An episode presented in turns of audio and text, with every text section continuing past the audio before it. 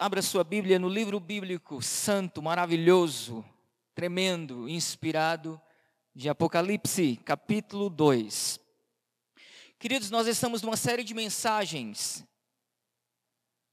nas cartas às sete igrejas da Ásia. No domingo passado, nós fizemos uma introdução bem longa acerca do livro, lembra disso? Quem escreveu, de onde escreveu, o propósito do livro a revelação que veio do próprio Jesus a João e tudo mais. Falamos, é, a primeira reflexão foi em cima da primeira carta que é nos apresentada no capítulo 2, do versículo 1 ao 7. E agora nós vamos caminhar do versículo 8 ao 11. Apocalipse, capítulo 2, versículo 8 ao 11. Também não temos a pretensão de pregar igreja por igreja, na ordem certinha.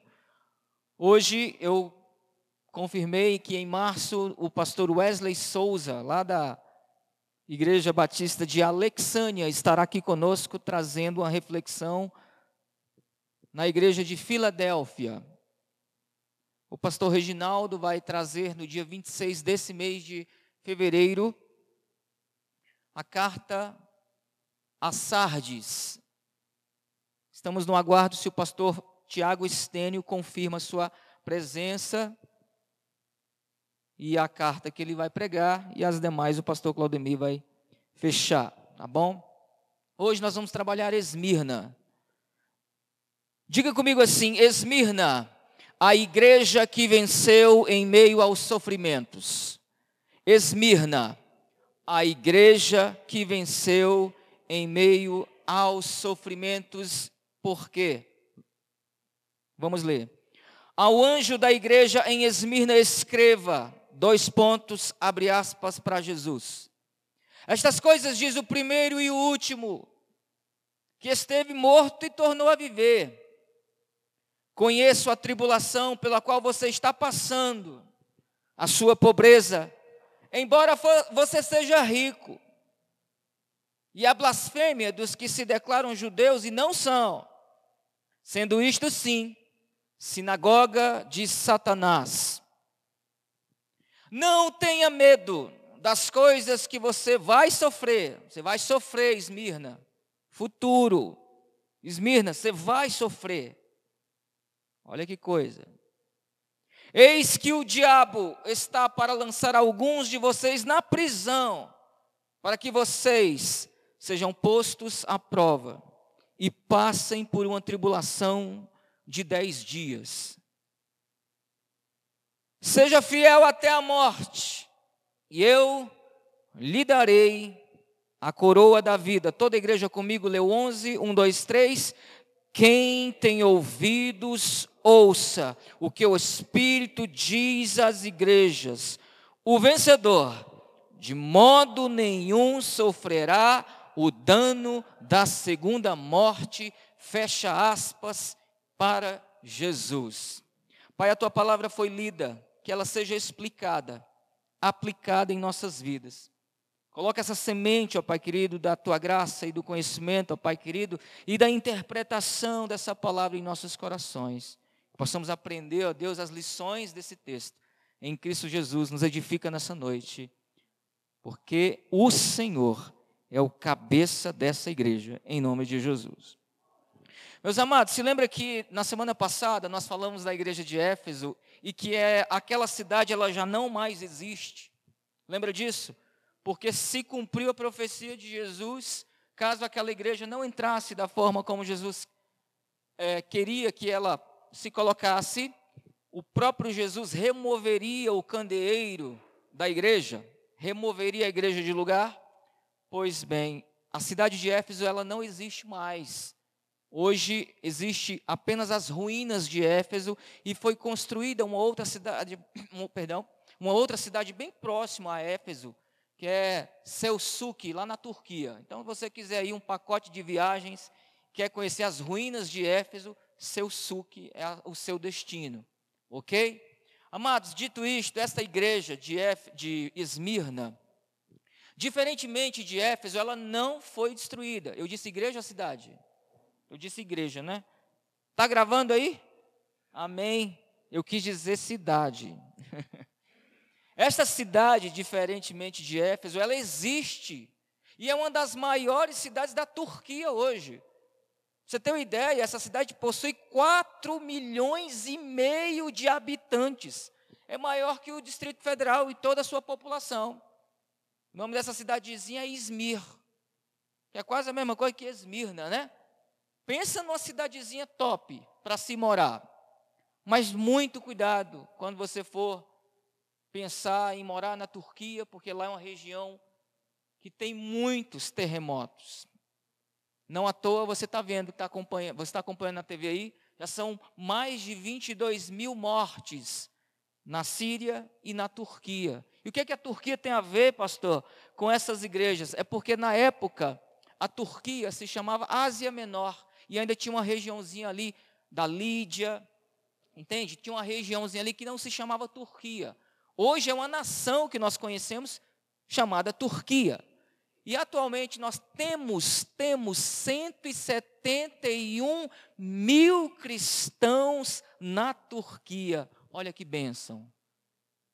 Não sabemos se boa parte dessas pessoas que estão sendo abaladas por esse terremoto de 7,8 na escala Richter aí, se algumas dessas pessoas são cristãs que estão debaixo daqueles escombros.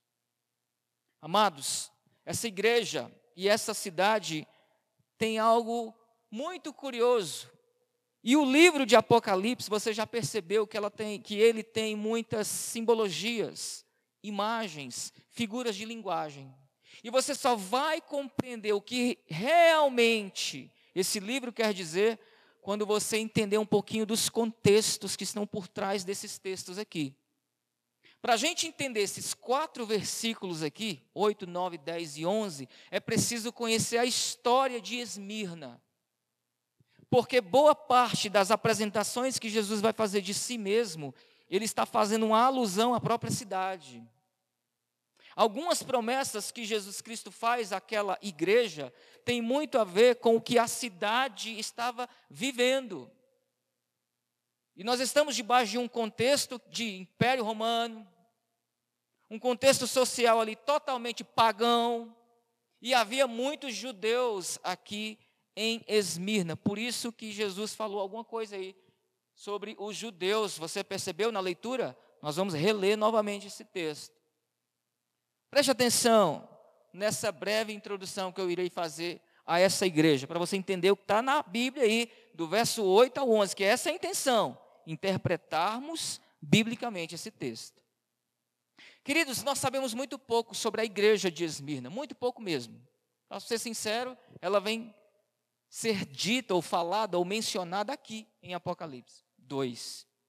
Mas sobre a cidade, é sabido que essa cidade possui mais de 5 mil anos. Pouquinho mais velha que a Fabiana, a minha esposa. Tem 5 mil anos essa cidade. Que cidade mais. Está sendo gravado mesmo? Aproveitar que ela está de plantão hoje. Queria mandar um beijo para minha esposa, que deve ouvir essa mensagem novamente, que hoje nós estamos completando 14 anos de casados. Hein? Dizem que se fosse de cadeia já estava solto, né? mas no meu casamento não tem isso. Só bênção, meu irmão. Aleluia. Vamos voltar para Esmirna. Queridos, mais ou menos 600 anos antes de Jesus, essa igreja, ela, perdão, essa cidade, ela foi conquistada pelo um povo vizinho a ela, chamado de Lídios. Por que Lídios? Porque eles eram da Lídia uma região que inclusive tinha uma igreja cristã ali. 600 anos antes de Jesus, os lídios dominaram essa cidade e destruíram essa cidade. Ficou só o pó e as cinzas. Nem ruínas ficou ali em Esmirna.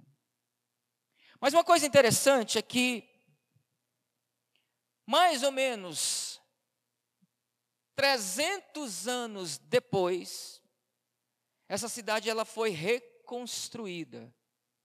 você vai entender o porquê que o pastor está falando isso e fazendo questão de dizer isso. Porque tem a ver com o que Cristo se apresentou à igreja.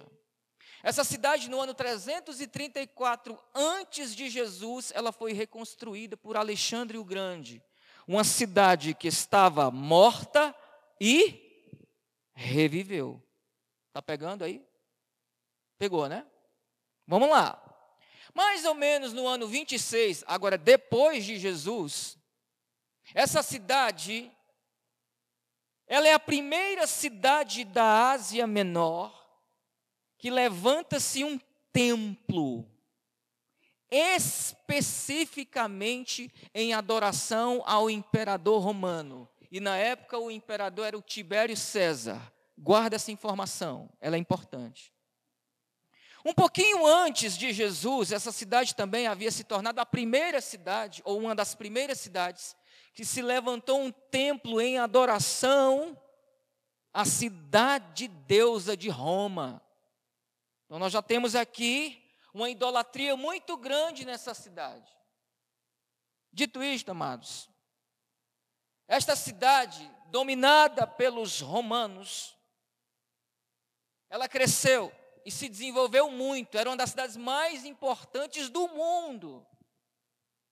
Hoje, com quase 5 milhões de habitantes, mas provavelmente tinham 100 mil habitantes nos tempos bíblicos, nos tempos, nos tempos apostólicos aqui.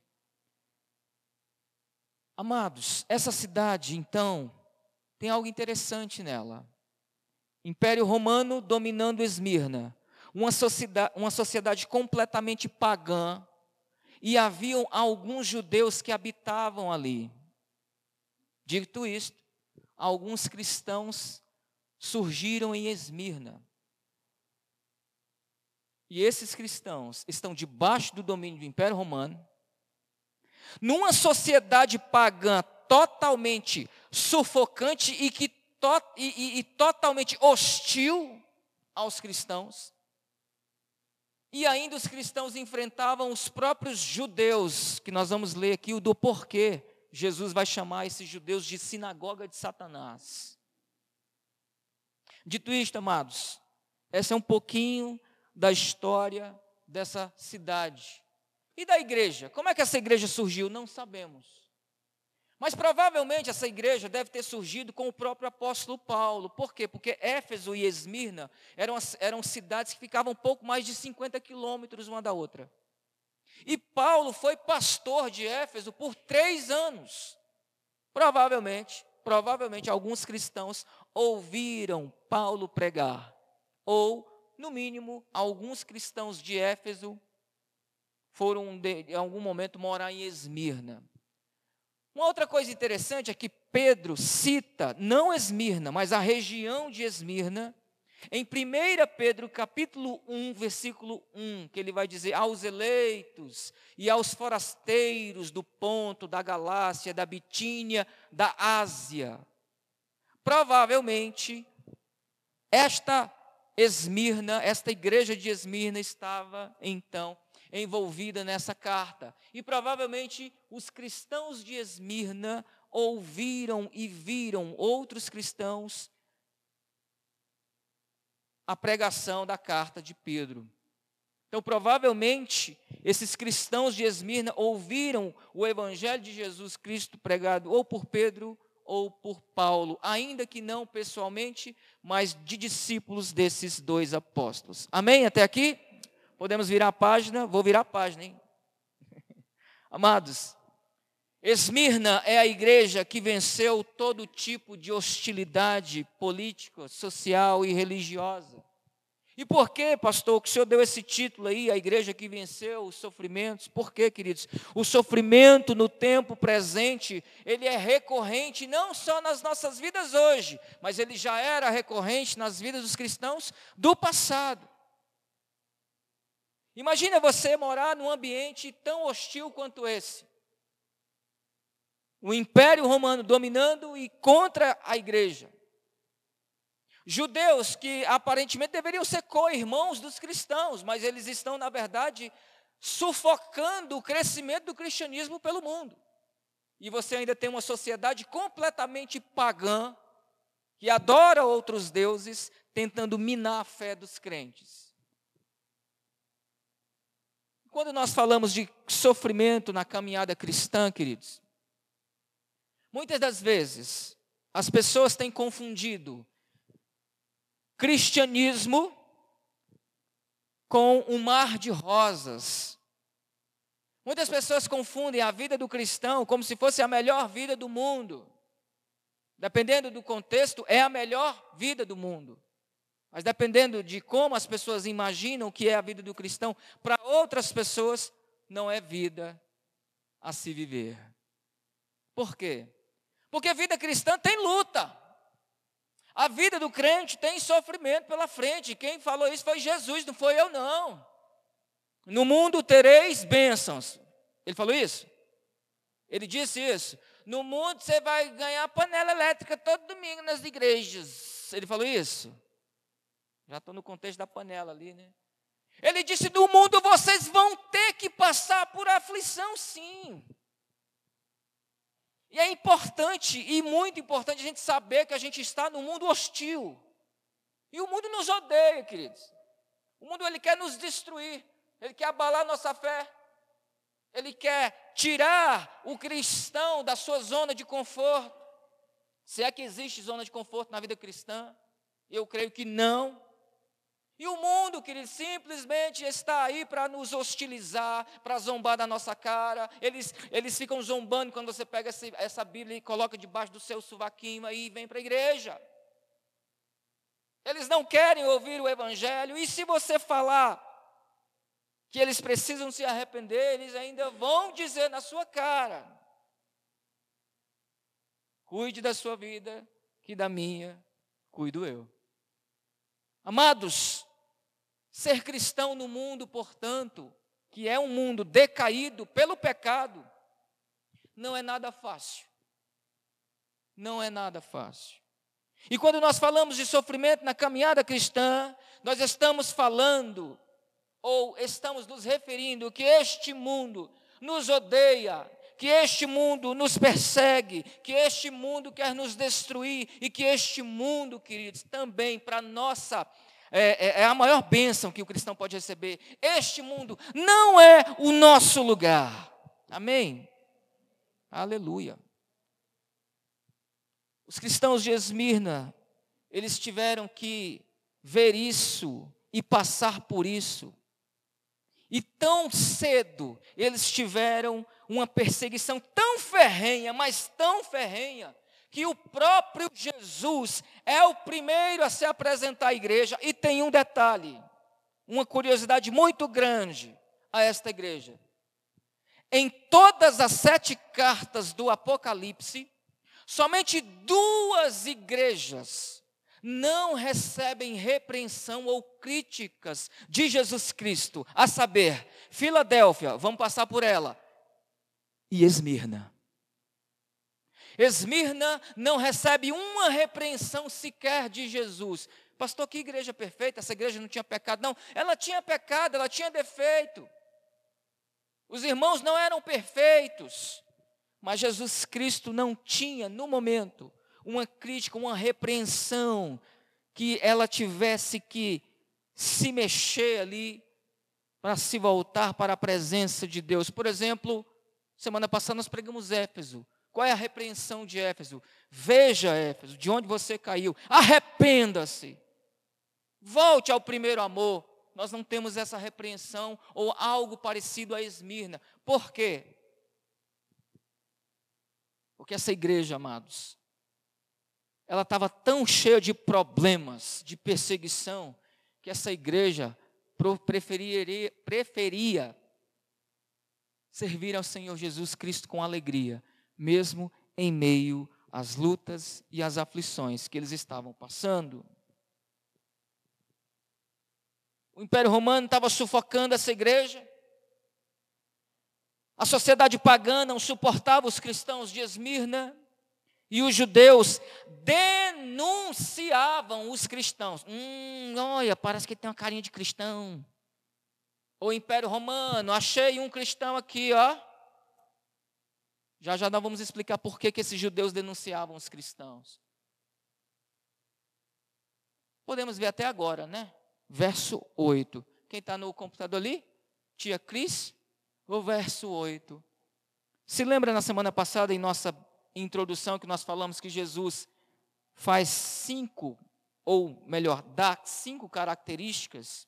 Ele faz uma apresentação pessoal, ele faz um elogio à igreja, dependendo da igreja, ele não elogia, tem um que ele não uma igreja que ele não elogia. Depois ele faz uma crítica ou uma repreensão à igreja. Em duas ele não faz crítica, já disse, Esmirna e Filadélfia. Depois ele dá uma repre... ele dá uma sentença para as igrejas que se arrependerem ou que não se arrependerem. Se não se arrependerem vai acontecer isso, isso e isso, não é isso? E ele faz uma promessa à igreja que vencer. São cinco características básicas. Nessa aqui nós vamos ver apenas três. Ok? Porque se não tem crítica, não tem uma sentença. Fechou? Vamos lá? Olha como Jesus se apresenta a essa igreja, e é importante você saber disso. Ao anjo da igreja em Esmirna, escreva: Estas coisas diz o primeiro e o último, que esteve morto e tornou a viver. Pegou? Esmirna estava morta por quase 300 anos e foi reconstruída. Jesus traz então a informação de que ele mesmo estava morto por, por três dias e ele mesmo foi ressuscitado ao terceiro dia. Então Jesus já faz uma apresentação pessoal, já se caracterizando para que os irmãos daquela igreja se identificassem com ele. É interessante o livro de Apocalipse, e principalmente é, essa parte das sete cartas, porque Jesus, à medida que ele se apresenta, é a forma como a igreja vai compreendendo o que ele quer realmente dizer. Ficou, ficou difícil entender isso? Por exemplo, se um poeta, se um cantor, um músico, fosse escrever uma canção sobre a nossa cidade. Vamos criar um poeminha aqui, nós dois juntos? Vamos lá? Um poema, uma poesia, sei lá. Vamos tentar rimar aqui alguma coisa? Águas lindas. Tu tem nomes. Tu tens nome de bela. Bela é a tua fama. Na verdade, de bela tu não tem nada. Tu tem mesmo é lama. Estamos falando de quê? Estamos falando de quê? Se não é uma crítica aos moradores, é uma crítica ao quê? Provavelmente, prefeitos antigos não olharam para a cidade como deveriam. E ao longo do tempo nós tive, obtivemos um, vários apelidos terríveis, né? Pé de Todd, né? Quando a gente se apresentava, você mora onde? Águas Lindas, já olhar para o pé da gente. Lembra dessa fase? Aí você, você já falou para ele que agora nós temos asfalto? Ei, glória a Deus, né? Então, veja bem, você percebeu que nesse poeminha a gente conseguiu identificar o problema de Águas Lindas? Pegou? Ela tem um nome maravilhoso, mas ela tem problema. É mais ou menos assim que Jesus se apresenta às igrejas. Quem lia Apocalipse já entendia de cara o que Jesus queria dizer, de cara. Quando nós chegarmos em Laodiceia, você vai perceber isso. Porque ali é, é mais claro, fica mais evidente a crítica que Jesus vai fazer àquela igreja. Pensa numa igrejinha difícil, mas vamos lá. Estamos em Esmirna por enquanto. Quando Jesus apresenta assim, ó, estas coisas diz o primeiro e o último que esteve morto e tornou a viver. Jesus está se apresentando àquela cidade que um dia estava morta e tornou a viver, porque ela tinha sido destruída, agora ela foi reconstruída. Vamos caminhar mais um tiquinho? Olha só. Estas coisas diz o primeiro e o último que esteve morto. Ele diz que ele é o primeiro e o último. Você lembra de quê? De João, capítulo 1, versículo 1. Ele estava no princípio de todas as coisas. Então, queridos, essa carta é uma carta de encorajamento a esta igreja, que ela iria passar por sofrimento, mas que essa igreja não olhasse para as circunstâncias que estavam vindo para ela, mas que ela focasse em Jesus Cristo, porque assim como a perseguição matou, matou Jesus, ele ressuscitou ao terceiro dia. E se um dia essa igreja passasse, de Esmirna, passasse por tamanha perseguição, ao ponto de chegar a morrer, ela tivesse a esperança que um dia ela também tornaria a viver. Está pegando? Beleza? Jesus encoraja a igreja de Esmirna, fazendo que os irmãos olhassem para quem é Jesus. Porque, amados, porque quando nós olhamos somente para o nosso derredor, deixamos de olhar para Cristo. Olhe para as suas circunstâncias. Foque somente no que você está vivendo ou no que você está passando. O problema vai te aparecer muito maior do que ele realmente é. Sim ou não? Você olha só para os problemas, você começa a aumentar o problema. Meu Deus, olha o que eu estou passando. Olha isso, olha aquilo. Olha o tamanho desse olha o tamanho desse problema. Aí você só fala e repete do problema, problema, problema, problema. Ele se torna tão maior do que você imagina. Mas Jesus encoraja essa igreja. Falei, psh, quem vai falar com você agora, igreja? É aquele que um dia estava morto, mas reviveu. É aquele que era o primeiro, mas ele também é o último. Ou seja, Jesus encoraja a igreja de Esmirna, se apresentando como aquele que estava no princípio de tudo e que estará no fim de todas as coisas, inclusive no fim de todos os nossos problemas. Amém, igreja? Ele diz o que estava morto e tornou a viver, fazendo alusão à igreja. Jesus, por ser soberano, ele detém todo o poder sobre tudo e todos, inclusive sobre a própria morte. O que é a morte para Jesus? Nada. Ninguém deteve Jesus de chegar até a cruz. Ninguém deteve Jesus no túmulo. Ninguém deterá Jesus na sua vinda. E ninguém vai impedir, queridos, que ele abençoe a quem ele quer abençoar. Amém? Louvado seja Deus. É por isso que ele não repreende essa igreja porque ele determinou que essa igreja deveria ser encorajada a passar por alguns probleminhas que ele vai mencionar quais são. É esse Jesus, queridos, quem põe o fim no sofrimento eterno, porque ele morreu e tornou a viver. A nossa esperança de vida eterna está na morte de alguém. Alguém teve que sofrer, alguém teve que morrer para gerar vida em nós. Esse alguém foi o nosso Senhor Jesus Cristo. Portanto, meus amados, você serve a um Senhor Jesus que teve que passar pela morte para que você tivesse hoje vida em si mesmo. Se Esmirna vivia constantes ameaças que incluía a própria morte dos crentes, Jesus se apresenta como a solução para eles. Amém? Verso 8, agora vamos para o verso 9. O verso 9, Jesus vai começar a relatar os problemas que essa igreja iria enfrentar, e ele vai começar a encorajar esta igreja. Leia comigo, um, dois, três. Conheço a tribulação pelo qual você está passando, a sua pobreza. Embora você seja rico. Eita, como é que é? É pobre e é rico ao mesmo tempo. Que paradoxo é esse? Pode deixar aí? Pode? Como é que a pessoa é que é rica e é pobre ao mesmo tempo?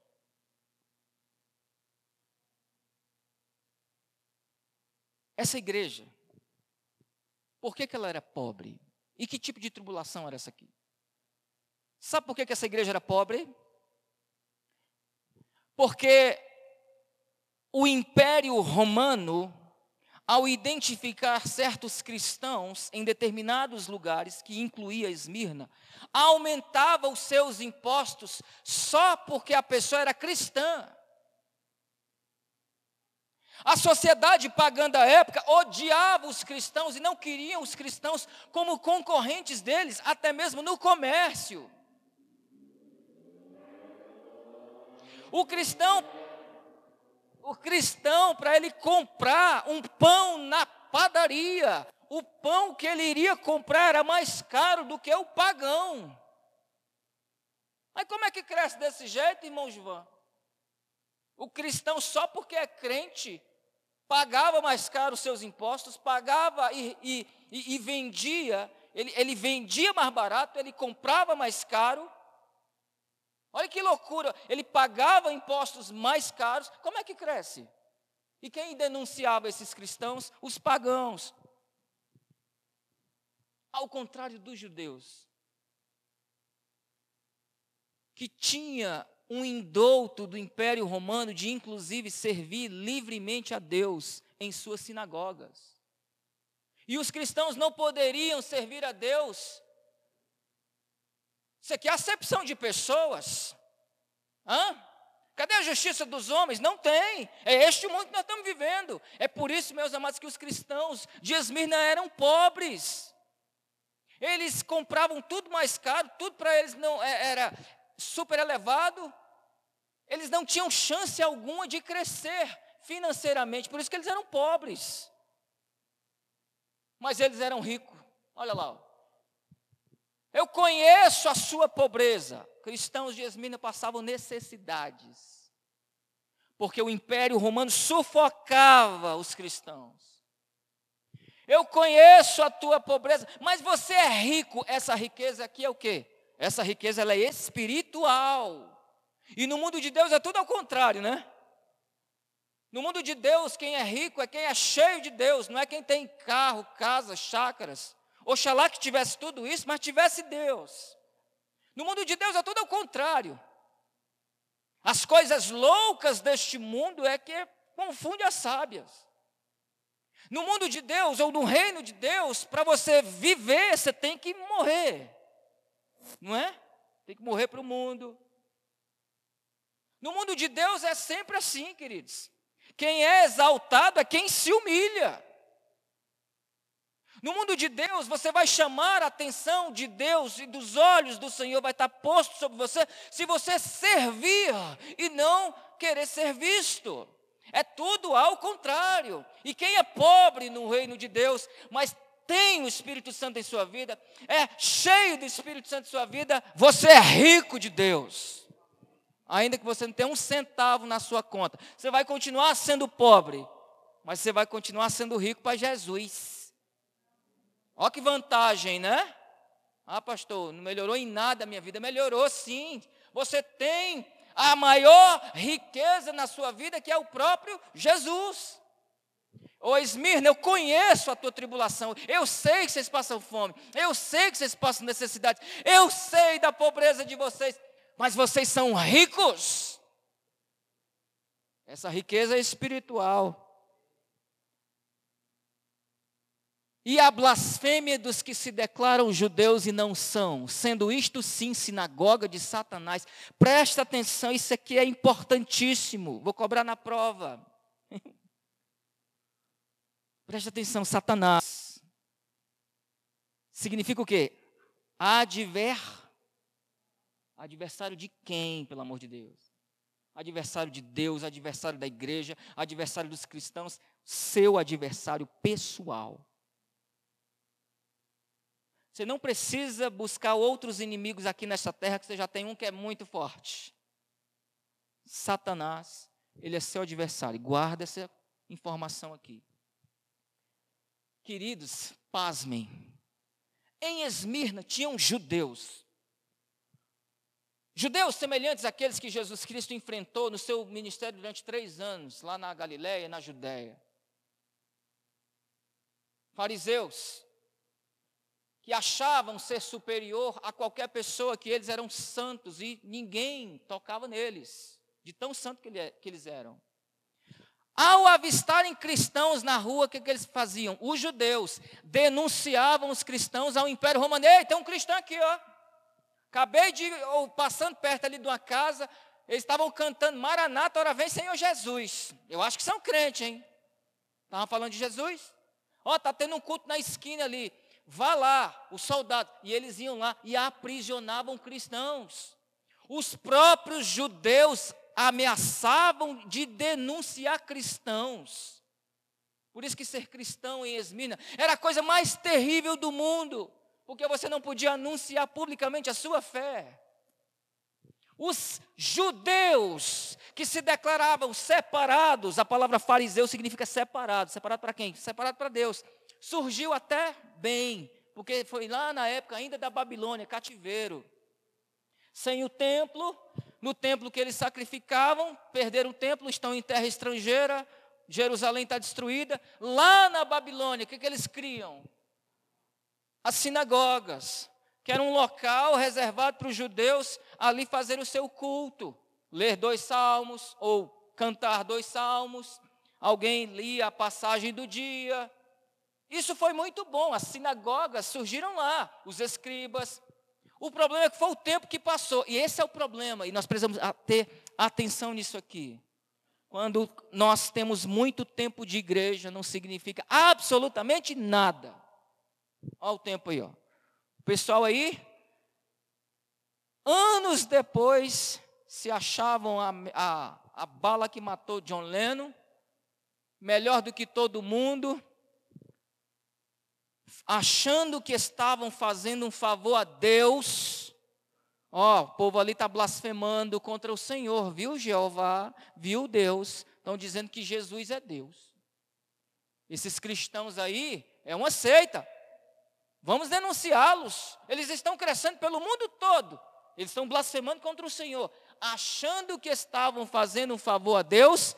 Na verdade, eles eram, segundo o próprio Jesus, sinagoga de Satanás, morada de Satanás. O que habitava no ser dos judeus, desses judeus aqui que estavam lá em Esmirna, não era o Espírito Santo, coisíssima nenhuma, era o próprio Satanás.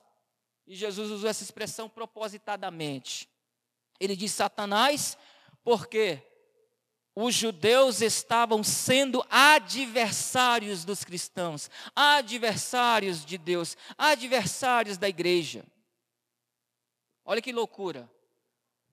A blasfêmia dos que se declaram judeus e não são. Por que ele fala são e não são? Porque há um verdadeiro judeu. Quem é o verdadeiro judeu? É aquele que realmente serve a Deus que realmente compreendeu Deus, que realmente obedece à palavra de Deus, mas esses aqui não.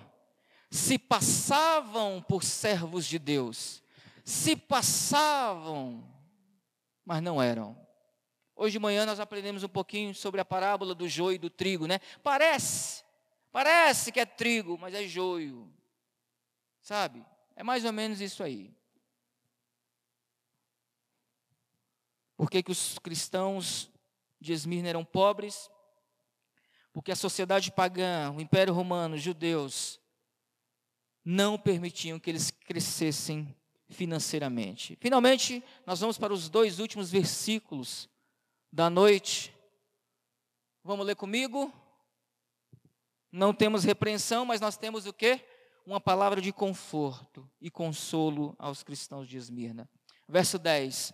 Não tenha medo das coisas que você vai sofrer. Eis que o diabo está para lançar alguns de vocês na prisão. Até aí, ele fala de Satanás, agora ele fala diabo, mais uma vez, propositadamente. Eis que o diabo, diabo significa inimigo, o inimigo da igreja, o inimigo de Esmirna, o inimigo de Deus, está para lançar alguns de vocês na prisão. E essa prisão aqui não tem interpretação simbólica, né? é interpretação literal, é prisão, é cadeia. Ó, o, o senhor é cristão, o senhor Edilson, boa noite. Filho, por gentileza, a sua cela é a número dois. Ah, bom, querido? Cadeia! Só porque eram crentes. Não bastasse a acusação dos judeus, não bastasse a sociedade pagã da época que hostilizava os cristãos, não bastasse o Império Romano, agora vem o capeta, Hã? inimigo da igreja, para lançá-los na cadeia. Amados, a aprovação do crente é o discipulado pelo qual todos os cristãos devem enfrentar. A provação, queridos, é o meio pelo qual Deus peneira a sua igreja para eliminar os resquícios de mundanismo em nós, para que fique somente aquilo que agrada ao Senhor. Portanto, sofrimento e luta é pedagógico, sofrimento e luta faz parte da nossa caminhada, e a gente aprende muito, e muitas vezes muito mais com o próprio sofrimento do que com as bênçãos. Quantas e quantas pessoas receberam bênçãos do Senhor estão desviadas do Evangelho? E quantas e quantas pessoas passam luta, sofrimento todo santo dia, mas ainda diz: O Senhor é o meu pastor e eu sei que nada vai me faltar. Mesmo debaixo de luta, mesmo debaixo de sofrimento. Isso é vida cristã. A palavra diabo também significa acusador. O acusador vai lançar alguns de vocês na prisão. Que loucura é essa viver nessa cidade, meu amigo, como cristão? Você tinha que ficar caladinho na sua.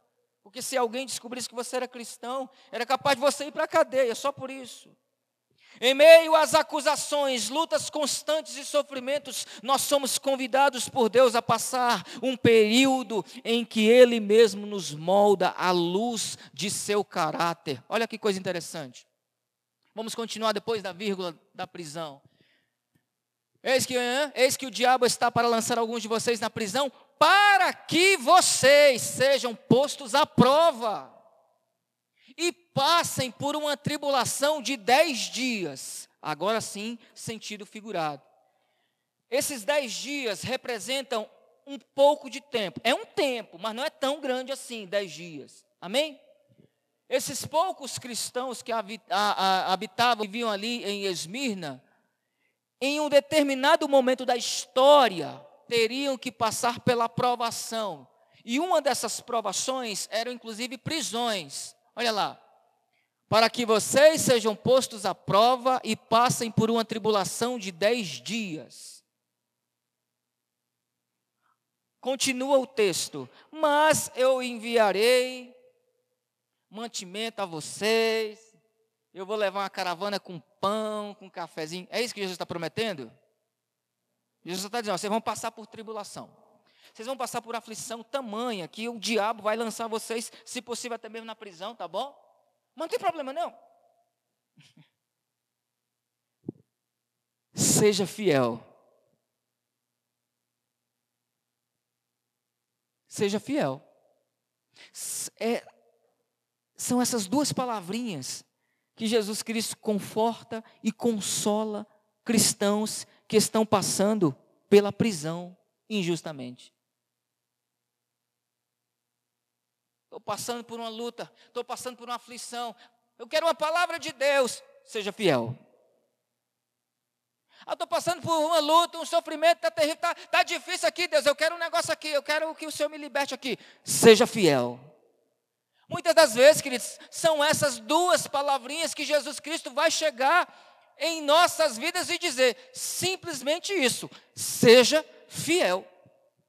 E durma com essa realidade. Bem-vindo ao mundo cristão.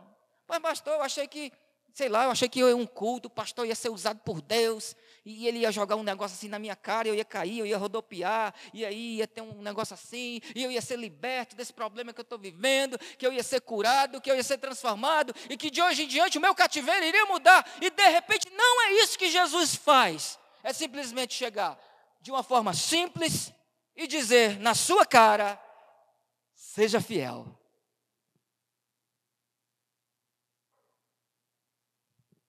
Você achou ruim essa palavra? Essa palavra é a coisa mais linda que poderíamos ouvir de Jesus Cristo. Porque imagina você passando todas as lutas e aflições que você está passando, você não ser fiel e ainda ser lançado no inferno. Jesus diz: seja fiel até. Até o quê? Fala, está lá no texto. Até a segunda-feira chegar? Até o boleto vencer? Até a nuvem passageira se dissipar? Até o arco-íris chegar? Até a morte? E é literal se for possível. Quem tem nada de figura de linguagem. Seja fiel até a morte. Por quê, pastor? E eu lhe darei a coroa da vida. As Olimpíadas, elas são muito mais antigas que Jesus. E geralmente um, alguém que vencia uma corrida, ele era coroado com folhas de louro. Não é, não é do papagaio, louro, né? Louro, a plantinha. Eu não, eu, se eu não me engano, é na moeda de 50 centavos, aquela antiga que tinha uma moça que tinha um. É uma moça, o que é aquilo? Tinha uma folhinha aqui. Aquilo são folhas de louro. É moeda de 50 centavos? O de um real? Né? É mais ou menos aquilo ali. O vencedor ganhava a corrida, parabéns, tome seu prêmio, uma folha de louro. eu corri a maratona, eu ganhei uma folha de louro. Não, mas é importante, quem tem uma folha de louro pendurada na estante é conhecido na cidade. Jesus não promete você uma folha de louro se você vencer. Se você for fiel até a morte, Jesus não promete uma medalha de ouro das Olimpíadas. Jesus não promete um troféu da Copa do Mundo. Jesus não promete a, a, uma medalha de campeão brasileiro, estadual. Jesus promete aquilo que nós, nós, estamos mais procurando nesta vida, que é ter o quê? A própria vida eterna. Está ali, ó. Eu lhe darei a coroa da vida. Um dia você vai ser coroado mas não é uma coroa de louro, não. Não é por prêmios passageiros, não. Não é por coisas que enferrujam, não. A traça come, não. É um prêmio maior e ninguém pode tirar de você. É a única coisa que ninguém pode tirar de você tirem tua vida, tirem é, a geladeira lá da sua cozinha, é, arrebente com você economicamente, mas ninguém tira se você for fiel até a sua morte, ninguém tira esse prêmio que se chama coroa da vida, e Jesus está se referindo à coroa eterna, que é a vida do cristão. Nós estamos aqui não é para ser feliz, não, queridos. Você quer ser feliz nesse mundo? Eu tenho uma triste notícia para te dar. Você não vai encontrar felicidade aqui, a não ser que você tenha Jesus Cristo. A não ser que você tenha o Senhor Jesus Cristo. Porque quanto mais você tiver, o seu coração ele é insaciável. Quanto mais você tiver, mais você vai querer. Quanto mais dinheiro você tem, mais você vai querer dinheiro. E nunca você vai estar satisfeito. Quanto mais linda for a sua esposa, ou as mulheres que você encontrar nesse mundo, ou os homens, se é que existe um bonito nesse mundo, você vai encontrar tudo pela frente, mas ainda assim o seu coração não estará plenamente satisfeito, porque você está no mundo mundo decaído pela porcaria do pecado que nos contamina e o nosso coração é corrupto. E se a gente não tiver de pé, cuidado para que a gente não caia. Mas se você for fiel, até a morte, queridos, pelo amor de Deus, entenda isso. É até a morte ou até alguém pisar no meu calo. É até a morte ou é, o pastor não me dá oportunidade no domingo que vem. É até a morte Veja, é até a morte mesmo, morte, literal. Morri. Vou morar, vou morar, né? Velório, morte, morte, vela, morte, caixão, foi embora. Ih, morte. Ou é qualquer bobagemzinha me tira da presença de Deus. Querido, se qualquer bobagemzinha te tirar da presença de Deus, eu lamento dizer uma coisa para você: você não está preparado para morrer. Posso te matar agora? não, porque eu seria um assassino, os assassinos também não herdarão o reino dos céus. Você está compreendendo que essa palavra é para nós também nos dias de hoje? Queridos, que coisa bela. Se você for fiel até a morte, você vai herdar a coroa da vida. Isso é lindo. É para a gente dormir Ô Jesus, nos ajuda a ser fiel. Vai começar mais uma semana de trabalho. Me ajuda a ser fiel nessa semana de trabalho. Senhor, não coloca tentação na minha frente, não, que eu sou bem fraquinho, eu caio. Me livre dessas coisas. Me ajuda a fugir do pecado. Me ajuda a fugir da internet. Me ajuda a fugir daquela moça que está enchendo minha paciência aqui. Uma hora eu caio. Me ajude. Então muda de rua. Pede para sair. Não é? Tem que ter um preço a pagar. Sim ou não? Sim ou não? Fala aí. Satanás é sagaz, queridos. Satanás é o seu inimigo, é seu adversário. Ele quer tirar de você essa coroa aí, ó. Tá bom? Verso 11, para a gente finalizar, porque eu tenho que ganhar uma panela ainda hoje. Quem tem ouvidos, ouça. Essa expressão, quem tem ouvidos, ouça, é o seguinte: quem está dormindo, acorde. Quem está disperso, quem está disperso, preste atenção. Estou brincando, não. Isso é Jesus falando. Quem tem ouvidos, ouça o que o Espírito diz a as, plural, as igrejas. Dois pontos. O que que o Espírito diz às igrejas? Vamos ler todo mundo comigo? O vencedor, de modo nenhum, Toda vez que eu ouço essa é, é, que eu leio, de, esse de modo nenhum é uma garantia eterna, né? Sabe quem é o vencedor? O que permanecer fiel a Jesus até a morte. Sabe quem é o vencedor? Aquele que não vai negar Jesus Cristo no primeiro embate da vida. Sabe quem é o vencedor? Aquele que vai permanecer fiel a Jesus, até mesmo se passar por lutas e aflições nesta vida, e vão passar. O vencedor de modo nenhum sofrerá o dano da segunda morte. Oi? Agora baralhou, eu vou morrer duas vezes. O crente verdadeiro, ele morre duas vezes. Primeiro que a gente já nasce morto por conta do pecado, não é isso? Depravação total. Mas esse corpo físico aqui, uma hora ele vai morrer, não vai? Vai, Vai morrer ou não vai? Vai, aí. Não quer morrer, não. Hum. Então, torça para Jesus voltar e você estiver vivo. Né? Você vai morrer. Glória a Deus por isso. E aí, o que seria essa segunda morte? É porque quem morre com Cristo vai para o céu, tem vida eterna.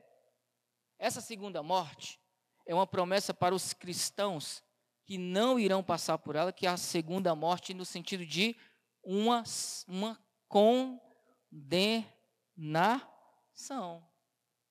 Vai ser uma segunda morte.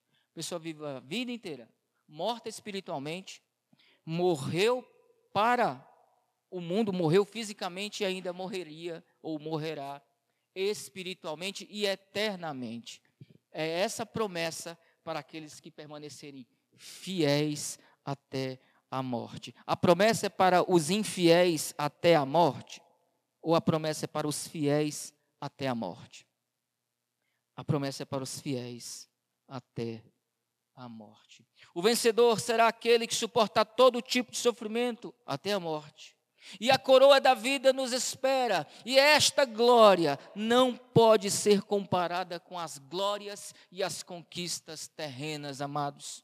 E eu concluo esse sermão dizendo o seguinte: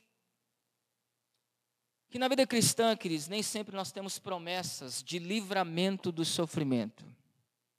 Você viu? Em nenhum momento Jesus falou assim: não se preocupe, não, basta vocês cantar alguns hinos, que eu vou mandar um anjo aí, ou então um terremoto, para abalar as cadeias, como eu fiz com Paulo e Silas, e tirar vocês da prisão. Ele não fez isso em Esmirna. Cristãos em Esmirna, em Esmirna, perdão, morreram. Curiosamente, essa cidade Esmirna vem de uma palavrinha mirra. Que quer dizer mais ou menos como amargo. Cristãos em, em Esmirna viviam uma vida nesta terra amarga,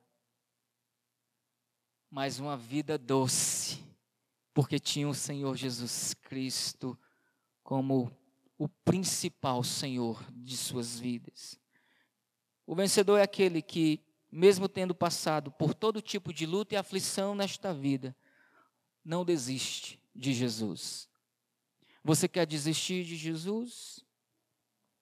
Jesus, a vida cristã, a igreja, Bíblia, tem sido um peso para a sua vida?